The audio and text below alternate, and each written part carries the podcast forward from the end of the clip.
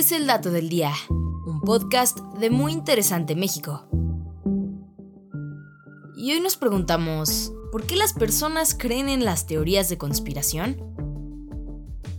La historia está repleta de ellas, desde negar el alunizaje de Apolo 11 hasta poner en tela de juicio la existencia de los dinosaurios o que la Tierra es redonda. Existen personas que creen que vivimos en un eterno engaño. Y aunque parezca una tendencia reciente, en realidad las teorías de conspiración son un elemento recurrente de la cultura popular desde hace mucho tiempo. Por ello es que teóricos de la cultura, sociólogos y psicólogos han tenido mucho que analizar sobre la gente que cree en ellas. Para empezar, este concepto hace referencia a la creencia en explicaciones de determinados hechos que son alternativas a la versión oficial. Por ejemplo, la existencia de grupos o planes secretos que difunden una versión falsa de la realidad para obtener algún beneficio. Algo así como si un grupo de personas planearan dominar al mundo ocultándole al público la verdad. Estas teorías de conspiración parten de la creencia fundamental de que un pequeño grupo de personas controlan todo el mundo desde las sombras. Y aunque parezca una reacción exagerada en la mayoría de los casos, en realidad la misma ciencia explica que esto es una reacción bastante natural ante el miedo a lo desconocido. Pues cuando alguien es incapaz de explicar lo que no entiende, lo más sencillo es darle un aura de misterio a esa respuesta no encontrada. Así que podríamos decir que las teorías de conspiración comienzan con nuestro intento de comprender acontecimientos complejos y nos brindan confort psicológico al ofrecer soluciones sencillas a estos problemas o complicadas dudas.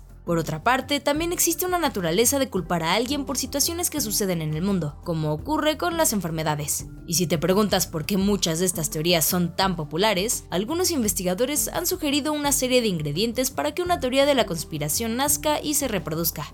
De manera que estas teorías deben apelar directamente a personas que estén dispuestas a creerlas, contar con un momento oportuno para sembrar la duda en estas personas y finalmente tener un grupo u organización secreta a quien culpar. Por eso mismo las principales teorías conspirativas suelen ser muy difíciles de desmontar, pues algunas pueden contener granos de verdad o alimentar una necesidad emocional de los creyentes. También muchos de los más fieles creyentes son expertos en racionalizar las pruebas que contradicen sus creencias, de manera que siempre se colocan en una postura donde cuestionan sin parar a quienes dudan de sus conclusiones sobre sus amadas teorías conspirativas.